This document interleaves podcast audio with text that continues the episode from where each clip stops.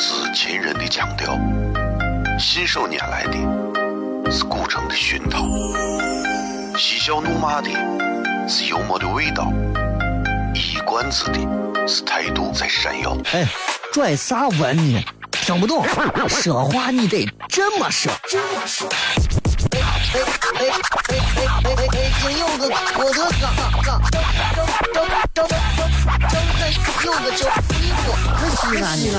每晚十九点，全球唯一档陕西方言娱乐脱口秀广播节目，就在 FM 一零四点三，它的名字是《笑声雷雨》，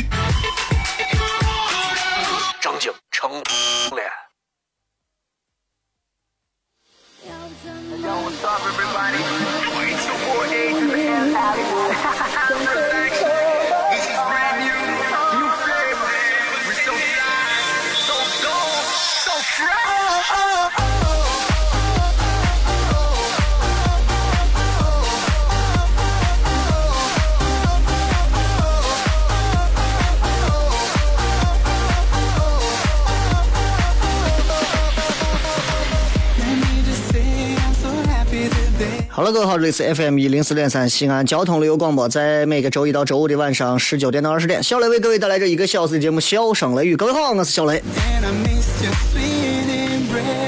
晚上这个点儿的节目跟白天会不一样，就我说的是电台节目啊。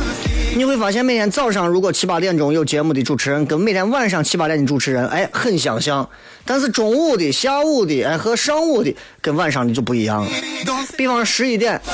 凌晨或者晚上十一二点，那会儿的主持人，广播里的主持人说话绝对不会是像现在这个样子。原因是为啥呢？这当中是有说到的啊。比方说，你看晚上十一二点，大家都躺到被窝里，你说你突然听一档节目，一个神经病在咋呼？哎，我们是吧？有病呢！但这个点儿开车听节目的很多呀，都是正下班路上呀。啊，奔赴着去吃饭呀，奔赴着去谈他们的 O to O、P to P、O to P、P to O 的各种事儿啊。这个时候，一个一个的心中怀着千万人民币的梦想，然后去谈事儿的。所以这个时候，给他们一些伴随性的状态，让大家觉得，哎，这个节目还挺好玩的。其实没啥意思。但咱这个节目呢，就跟别的不一样，就在于咱这个节目里头有很多的啥呀，有很多的一些。呃，稍微是有点内容的。曾经以前啊，有一个我以前上节目的有一个领导问我，他质疑过这个节目，他说你这个节目有啥核心竞争力吗？我说这个节目没有啥核心竞争力，我就是核心竞争力。他说那你不能这个样子呀，你想啊。人家的节目里头啊，都有音乐是核心竞争力，对吧？哪怕是欧美音乐啊、日韩音乐啊，啊，对吧？哪怕是这个这个什么，你讲的什么文化知识啊、历史知识啊、抽奖啊、商业呀，人家有这么一个商业，这么一个核心竞争。你这个节目有啥核心竞争力？我想了整整一天，我调出来从。呃，一一年、一二年、一三年、一四年做了这么多年的这些节目，我们都听了一下，我发现啊，听来听去，我发现没有内容，我就是核心竞争力，对吧？那每个人是不一样的，所以我觉得主持人这一块儿其实是一个特别容易掏空的职业，需要学习。很多播音主持专业的娃们啊，就觉得学好自己的这个普通话和播音腔就能当主持人了，差太远，要读书。我现在最大的缺点，我就认为我现在读书读的越来越少。我觉得我现在的知识啊，尤其是如果真的要再往上走，知识的储备量和文化修养真的，本来我这个人素质也不高啊，文化储备就更低。所以你说平时能做到这给大家谝一会儿，我正儿八经就觉得诚惶诚恐啊，能谝点啥就谝点啥。有人喜欢听小雷说，哎，我就喜欢你在那吐槽。我就喜欢听你讲西安话，我就喜欢听你谝段子，我就喜欢听你讲男人跟女人。不管是啥，其实这个节目宗旨就是逗人一乐，开心一下。至于什么脱口秀啊或者啥，那是今后大家在线下啊你们买票的事情。哈哈微博、微信，各位可以搜索“小雷”，呼啸的小雷锋的雷啊！今天开始，我们的微信也在做一个全新，不能说全新，微信也在做了一些改改版。你会发现，现在的微信做的啊，你一看微信的这个样子，这一次推的微信，你就发现绝对是一个声音外在长得都是非常美艳的一个妹子给你做的，相当的好。直播贴内容各位也可以直接关注微博搜索就可以了。休息一下，回来开片。哦，亲爱的露丝，你还记不记得那个面积狠、染技狠、感觉伤及狠的深深意外？哦，亲爱的露丝，你为啥要无情地把我甩掉？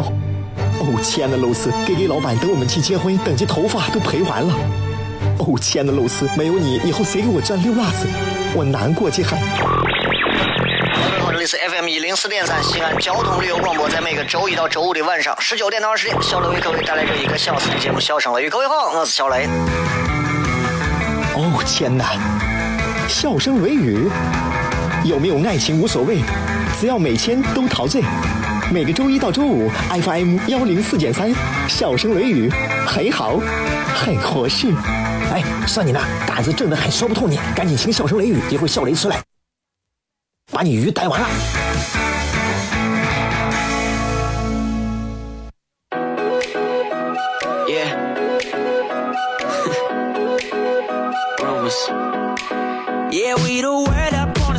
They talk, talk, talk about you and me. Let's start some rumors. Uh-huh. Uh, rumors. Uh-huh. No, I don't know where they came from, but I'm always down to make some rumors. Uh-huh. Uh, rumors. Yeah, they saw me sneaking out your crib last night. 3 a.m. to catch a flight. 欢迎各位继续回来，笑声雷雨。今天咱的直播帖的内容啊，也已经给大家发了。其实这个直播帖需要各位有想象力，没有想象力你就不要参与。呃，给你一个可以打给任何时代任何人的电话，你会打给谁？你会说点啥？考虑一下。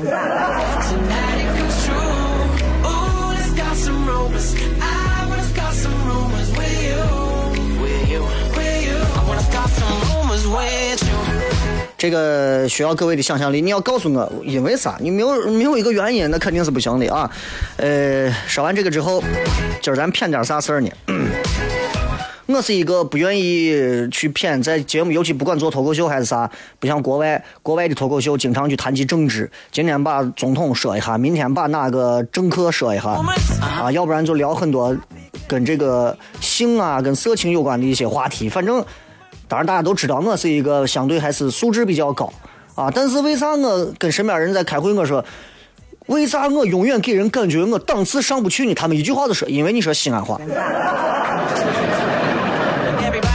是不是？一说西安话，我就永远就不能上升成为一个，就让人觉得这个人嗯很那啥，很那啥。有时候我想一想，当然我不能把所有的罪名怪到西安话的头上，但是这当中肯定是有原因的。所以今天我想在节目当中去聊一些平时不太聊的。今天我想跟大家聊一聊贪官。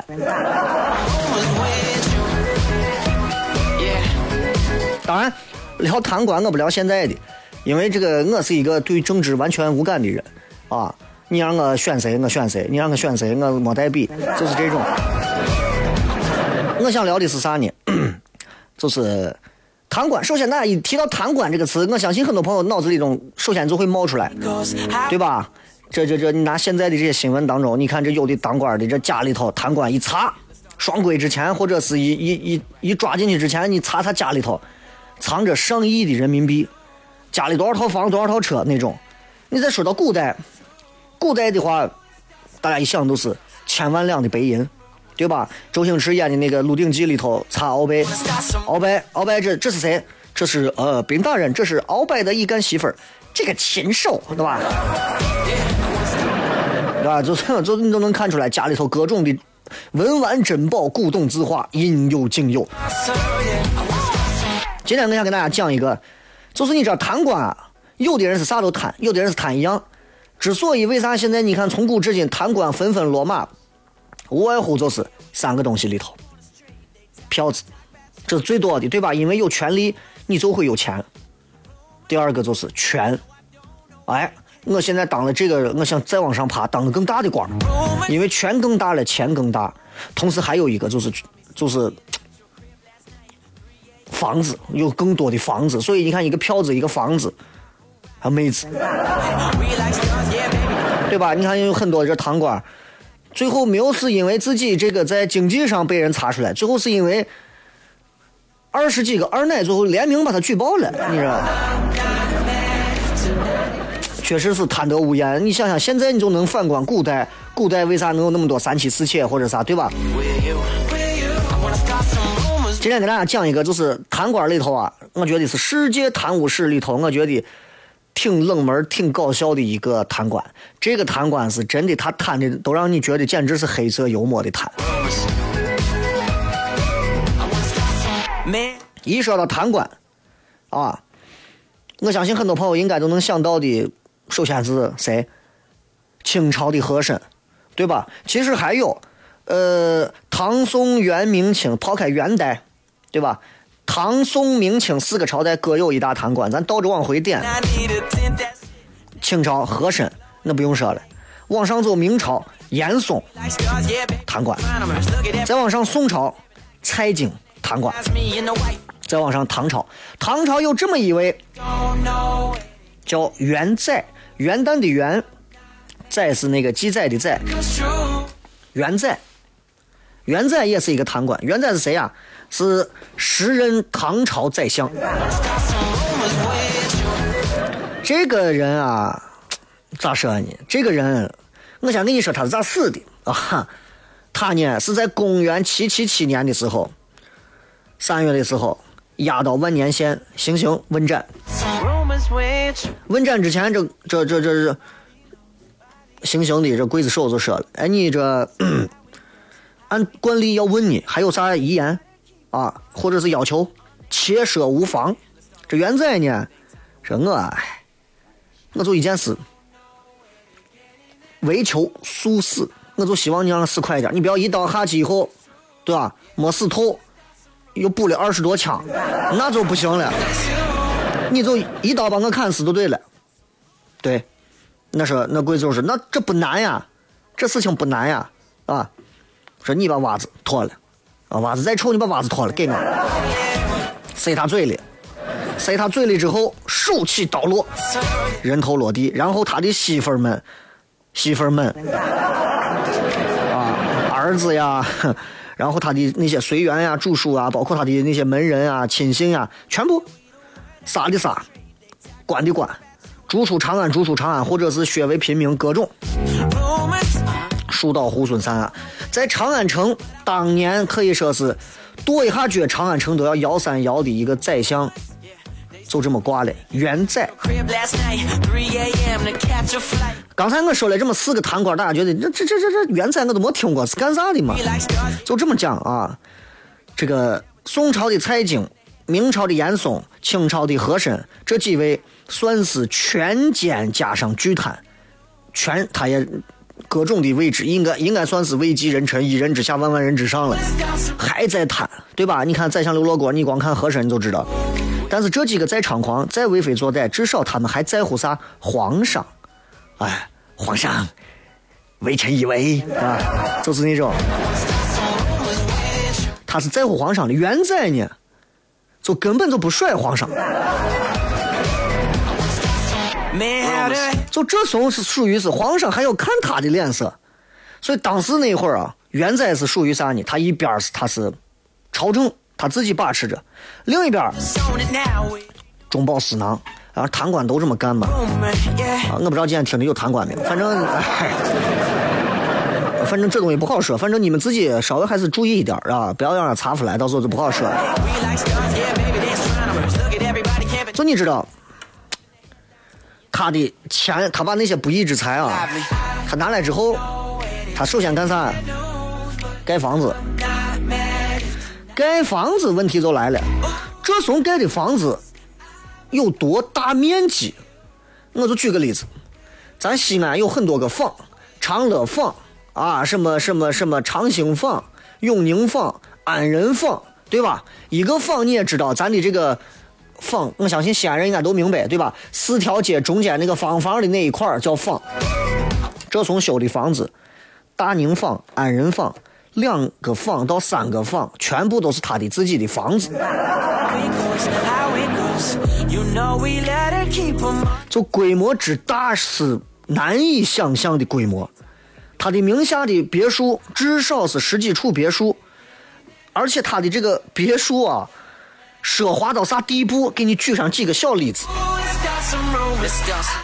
这个这从的这个别墅里头啊，就奢靡到啥地步？他把这个这个这个这个这个香草捣烂了之后，混到土里头，然后涂到墙上，整个的屋子我叫香房。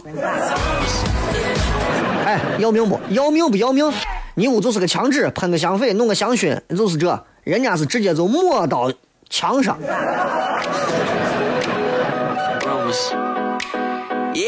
那就比方说拿金子银子做窗户做窗框，对吧？屏风上雕刻前朝的各种美女，拿那种玳瑁啊，就是很少见的那种珍珠啊、水洗啊啥的，玉啊，各种各样的那种去做各种的装饰，珍珠都是点缀。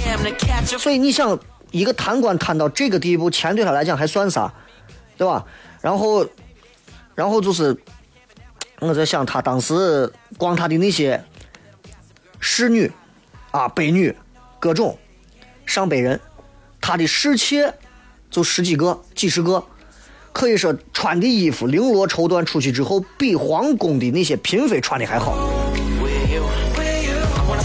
所以当时把他宰了的时候，长安城里头的人是都高兴，最高兴的是唐代宗李煜。李煜啊，真的是当时说是抄这个元载他们家，抄家。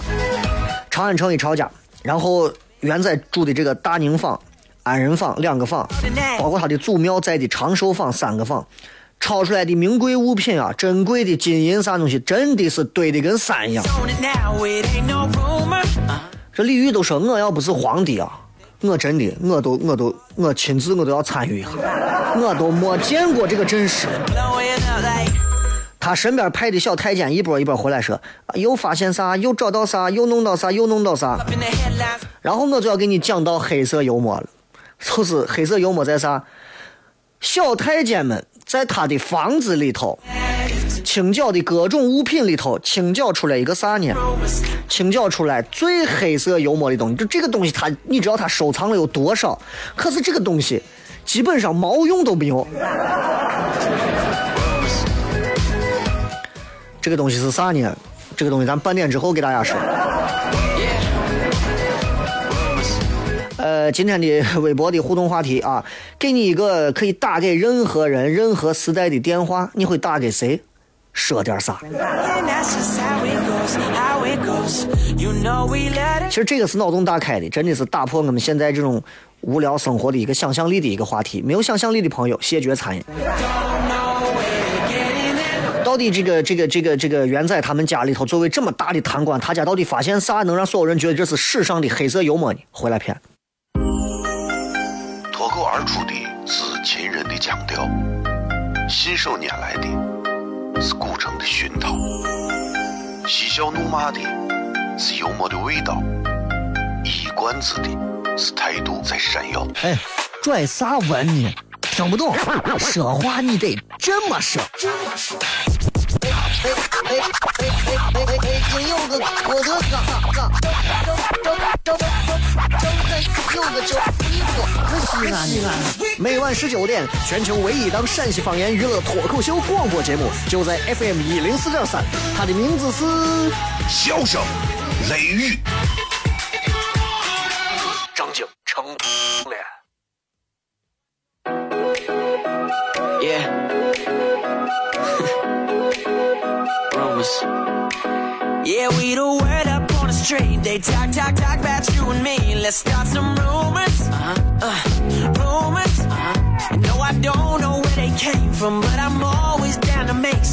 欢迎各位继续回来，这里是笑声雷雨，各位好，我是小雷。今天节目当中跟各位聊一聊古代贪官的当中的一个典范，啊，典范。为啥是典范呢？因为在这种的这个。追缴的赃物当中，或者是清理的赃物当中，真的是有让人一看就觉得太黑色幽默。人的这个贪婪之心，这个叫元载的啊，这小太监这个就开始到他屋开始禀报给皇上。当时的唐代宗李煜，李煜就在家听着说，一会儿报查出来白银几千两，白银几万两，黄金多少多少，啥啥啥多少多少。突然，突然，啊！传回来一个消息，正儿八经是骇人听闻，蔚为壮观，难以想象，而且是莫名其妙。各位吃过胡椒没有？胡椒粉那个胡椒，这从的院子里头啊，他清剿出来了八百担胡椒。当时啊，唐朝咱都知道，你看狄仁杰那会儿都知道这个当时唐朝的最高法院叫啥？大理寺，把大理寺的整个院子八百担花椒啊，不是花椒，胡椒，直接摆满。这时候有病吗？啊，真的，当时唐太宗李煜啊，当时看到，整个的大理寺里头全是胡椒，当时眼睛都直了。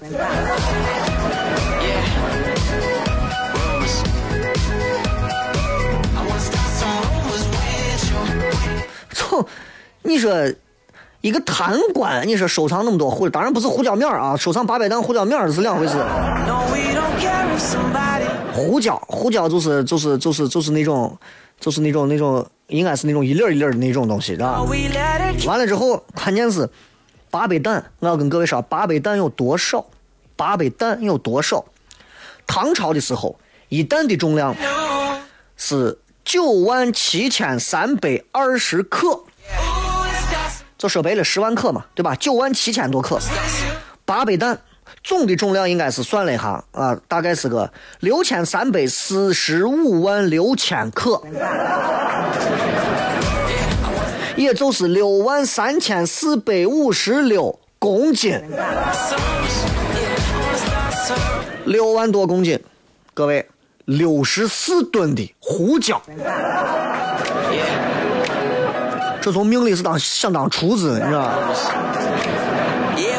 三个集装箱都装不完，就这么多胡椒，敞开了，让长安的百万市民吃，吃一辈子，正儿八经吃一辈子。第一，谁不会把胡椒天天吃？每天就一点儿，磨的我粉磨磨啥就倒一点胡椒嘛，对吧？也没有你这天天就哎，六十四吨的胡椒。你放到沃尔玛，放到家乐福，全球那种杂货供应商，然后他的派会计年度去做采购胡椒的采购量，全加一块儿，也没有唐朝的这送一个人多。你说脑子有病吗？对不对？而这从还有一个癖好，除了收藏这东西，挺黑色幽默，你知道吧？就是喜欢大兴土木。好像有钱一点人都爱盖房子、装房子，对吧？我要有钱的话，我也想弄一间，弄一个小别墅，有我的小阳光花房、地下车库，对吧？私人影院，哎，我的小小的这种这个写字间，哎，谁都想有。他也是啊，贪官三部曲嘛，票子、房子、妹子都是这。他建的这个房宅，我刚说了，大宁、安仁、长寿三个坊，几乎把这个全占了。三个坊，你在地图上你看一下，三个坊，三个坊这么大，全占了.规模有多大.他倒了之后，把他的宅子拿出去，没收的宅子，就算了一下，可以让至少上百个啊有品级的官员，上百个官员可以住着用。他在洛阳，那会儿咱管洛阳叫东都洛阳，那会儿也专门建了建了一座自己的一个园林式的私宅，最后成功了。成功之后呢，这个私宅最后硬是啊可以改成一座皇家园林。皇家花园啊，你想里头多少花，对吧？所以你说这个东西能够装满三个集装箱的赃物，胡讲。你说这算不算是世界贪污史上特别黑色幽默的记录，对吧？清朝有一位姓丁的叫丁耀康，他著了一本书叫天使，当然不是我说天上飞的天使，是历史的史啊，天空的天。当中他是他有他对这个这个人的这样的一个。这个贪污有一个质疑，他说了这么一段话，我觉得挺好玩的。当然这是一段就是文言文，是人生中人生终寿六十，除去老少不堪之年，能快乐者四十多年耳。他意思人一辈子也就是活个六十多年，当然唐朝那会儿差不多六十年算高寿了。呃，除去老的时候痛苦的、小的时候一些烦恼的事情之外，开开心心人能活个四十多年。对吧？然后说：“积极以温饱，以不止食用胡椒八百担也。唯欲生贪，贪转生愚。黄金随机，不救燃起之祸。三窟屠营，难解排墙之危。事以此计，以大生怜悯矣。”你，你说你这，哎，人这辈子就算是需特别的需要温饱，对不对？你也用不了三个集装箱的胡椒，只能说这个人。因为他脑子愚蠢，然后从他的这种愚蠢、智商低，反观了他的贪污，从他的贪转到了他更蠢、更愚。黄金再多，但是你说你真遇到点啥事情，能救得了你吗？救不了。所以，为鱼生贪，贪转生愚。为啥？我要给所有这些现在有一些贪婪心的朋友，当然，咱说的不光是一些有有贪污劣迹的一些官员。我想说的是，所有的朋友，每个人心中都有一个贪魔，谁都有，我也有，对吧？我也想说，我说，哎，我今儿能多挣一点，对吧？但是咱们这个贪婪是在一个道德法律允许的范围内，我们让自己更加的努力，更加的进步。然后我想要拿到第一名，这也叫贪婪。但有的人那种贪婪就是畸形的，尤其是现在很多的一些手上有权力的官员，为啥被贪污？就因为看到当中有钱嘛，家里面可能以前从来没有见过那么多钱。你让这种人突然一下当了，挺可怕的。所以，归根结底，你说为啥人会贪？按耐不住的是啥？我告诉你，占有欲。官员之所以会犯罪，都是占有欲在作祟。这个元仔他家里头本来是比比较卑微、比较寒微的那种，然后。当初那种，你给他端一碗臊子面，都能哭的能记住的那种。真的，那会儿都能谢天谢地了。你说，现在成了祖国一人之下万人之上的，按道理讲，你应该知足了，你应该把所有的生活方面的东西降到最低，去给老百姓服务。但是咱毕竟不是他，他可能有别的想法，他觉得他很狂妄了，他就膨胀了。你身边的朋友现在一个个低调的，你真给他几个亿或者给他一个高官厚禄。他可能也就变了，他就觉得我文才武略，无人能及，对吧？皇上我也不当回事儿，所以你说，你说，你说，你说他是瓜是傻，攒了这么六十多吨的胡椒，你说能咋？我相信他肯定不是知道啊，他肯定知道说我这东西攒再多我吃不了，也不是也知道说这东西我也不是说卖不了，对不对？有啥用呢？对一个大的贪官来说，我觉得就是占有，大量的占有，无穷无尽的占有。一个贪污的人、贪官的人，他之所以爱占有，占有到最后就占有啊占有，无穷无尽的占有，因为他有绝对的权利，就是有绝对的占有，有了绝对的占有，就有绝对的。快乐。六十吨胡椒，我放俺屋，我啥也不干，我就占有着，我就充实，我就满足，我就享受，我就至高境界。为啥很多贪官，对吧？罗马，到死都不肯收手，包括现在还有，我不知道有没有听节目的，差不多可以了。我觉得这一期做了一期这么讲文明、树新风，对吧？反贪污的一期节目，我想任何听评节目的朋友也找不到槽点吧。所以你看，最后袜子塞到嘴里，一刀砍砍下去，六十多吨胡椒，这会儿能过来给你帮忙吗？一粒儿也带不走。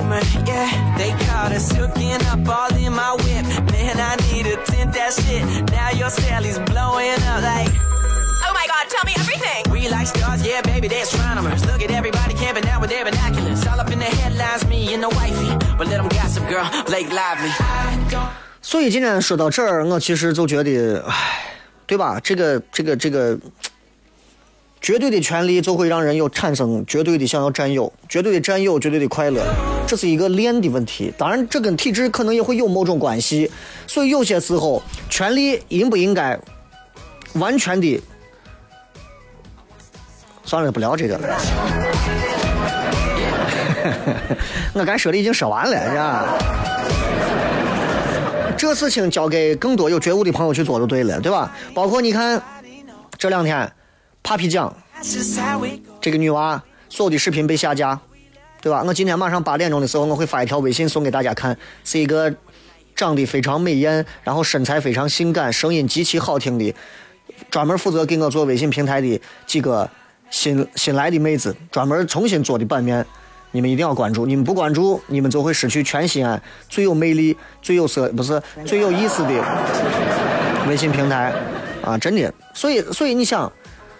这个这个这个有些时候，我有时候觉得啊，我一直不理解，就是到底，我觉得包括节目、包括电影、包括啥，都应该有一个分级。正儿八经，我们有一套客观的东西放到位儿。小雷的节目俗了，通过这个一查，哎，我俗了，对不起，那我就停职下岗做检查是可以的。电影也是这样，我俗了，我把它我分到 A 级、B 级、S 级，对不对？你不能因为几个人说，小雷你俗，我有权利，我说你俗你就俗。我说你这个人下流，你就下流，这是不对的。谨以此话也说给所有听我节目说我俗的那几位朋友。接着广告回来以后开始互动，笑声雷雨，微博、微信搜索小雷，还有糖酸铺子也可以来关注一下 T S P Z 零二九。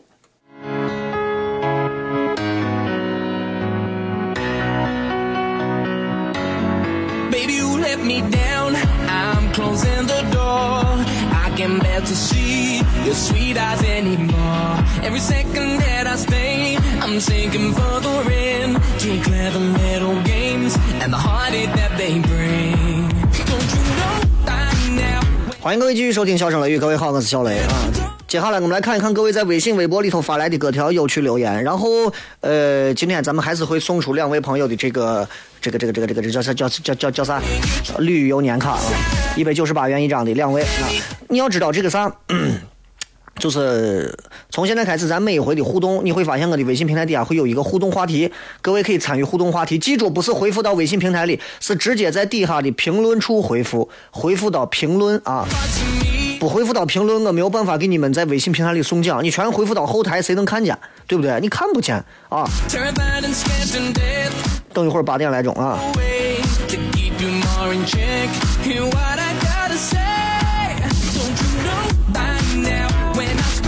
来看一看各位发来的好玩留言啊。我还是从第一条开始看起，念到最后啊。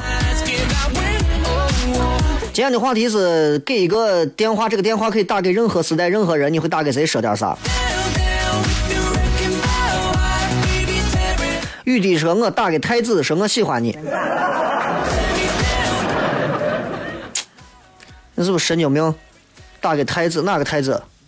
啊？是那个什么太子升职记那个？这太子太多了吧？对不对？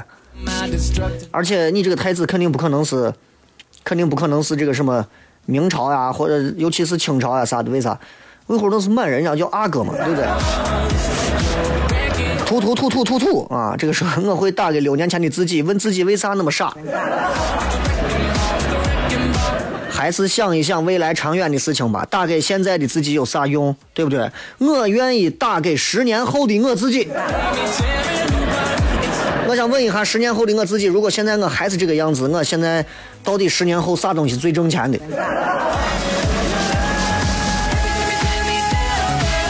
不熟的男人说，打给几年前的自己，告诉自己哪一期的彩票号码。打给几年前的自己，你这个平行时空的理论有点穿越了。你应该让未来的打给现在的你，好吧？曾梦说，我会打给秦始皇，烧书的时候。怎么不烧完？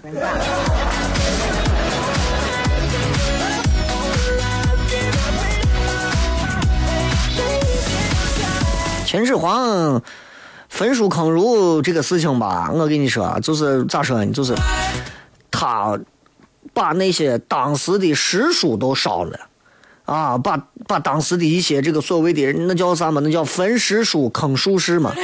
这两句话其实挺绕口令的啊，但是《儒林儒林列传》里头有这个话，叫做“乃至秦之纪事，焚诗书坑术士”。你把这六个字念一下，绕口令一样，“焚诗书坑术士”，你知道吗？因为他不允许那些私学啊，他不允许有其他的那种思想里的东西。除了秦记之外，所有的列国史记全部烧了，所有的那些什么医民间的医药学，所有的东西全烧。其实，其实这东西是挺不好的啊。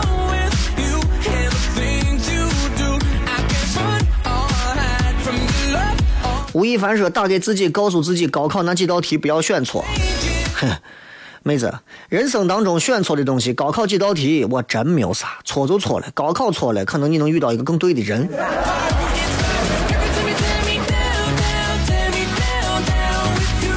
刁文兰经说：“打给曾经的自己，让自己早一点做一些该做的决定。”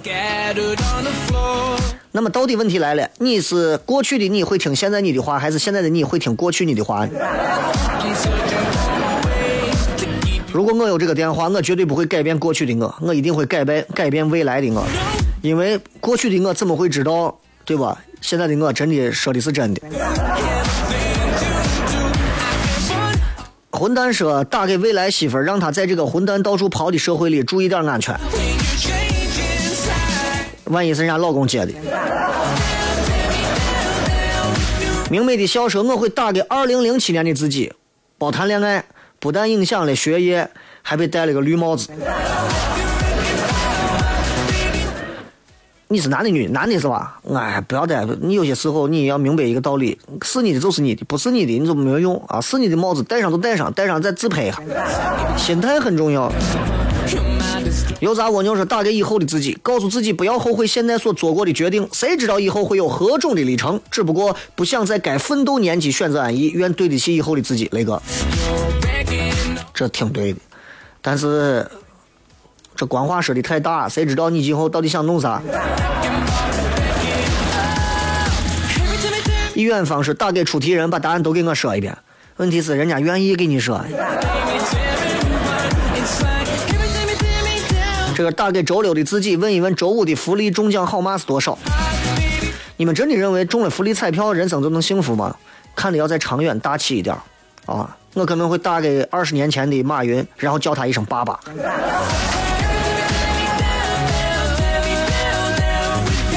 所谓情深说打给未来我爱的他，告诉他很多有趣的故事，他会报警告你骚扰他。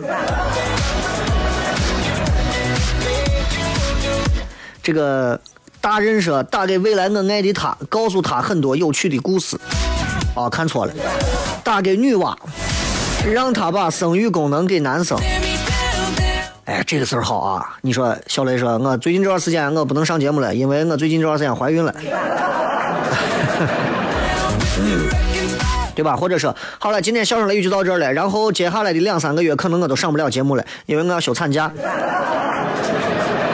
今天直播贴最后一个话题是，大家看一下小雷生娃到底是顺产好还是剖腹产好？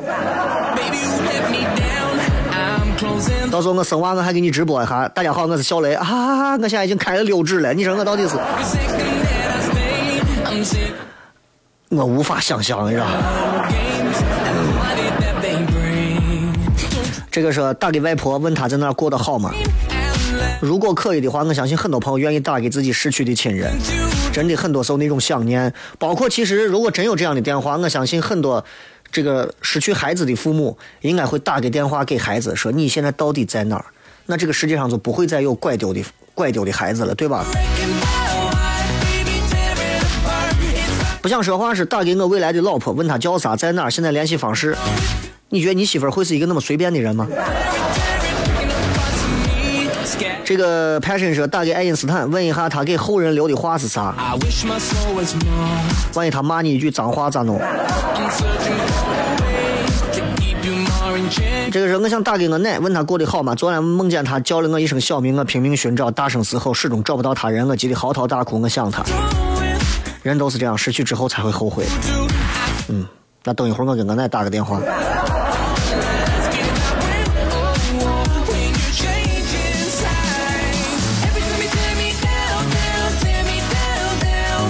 淮北说，大概二十年前的马云或者俞敏洪问他们能不能带着我爸妈一起创业，你应该问干爹愿不愿意带着你亲生父母一起创业。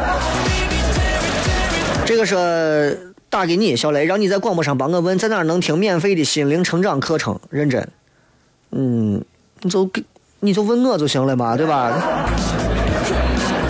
我就可以啊。这个时候我会打给武则天，我问他你寂寞不？哼，作死的节奏。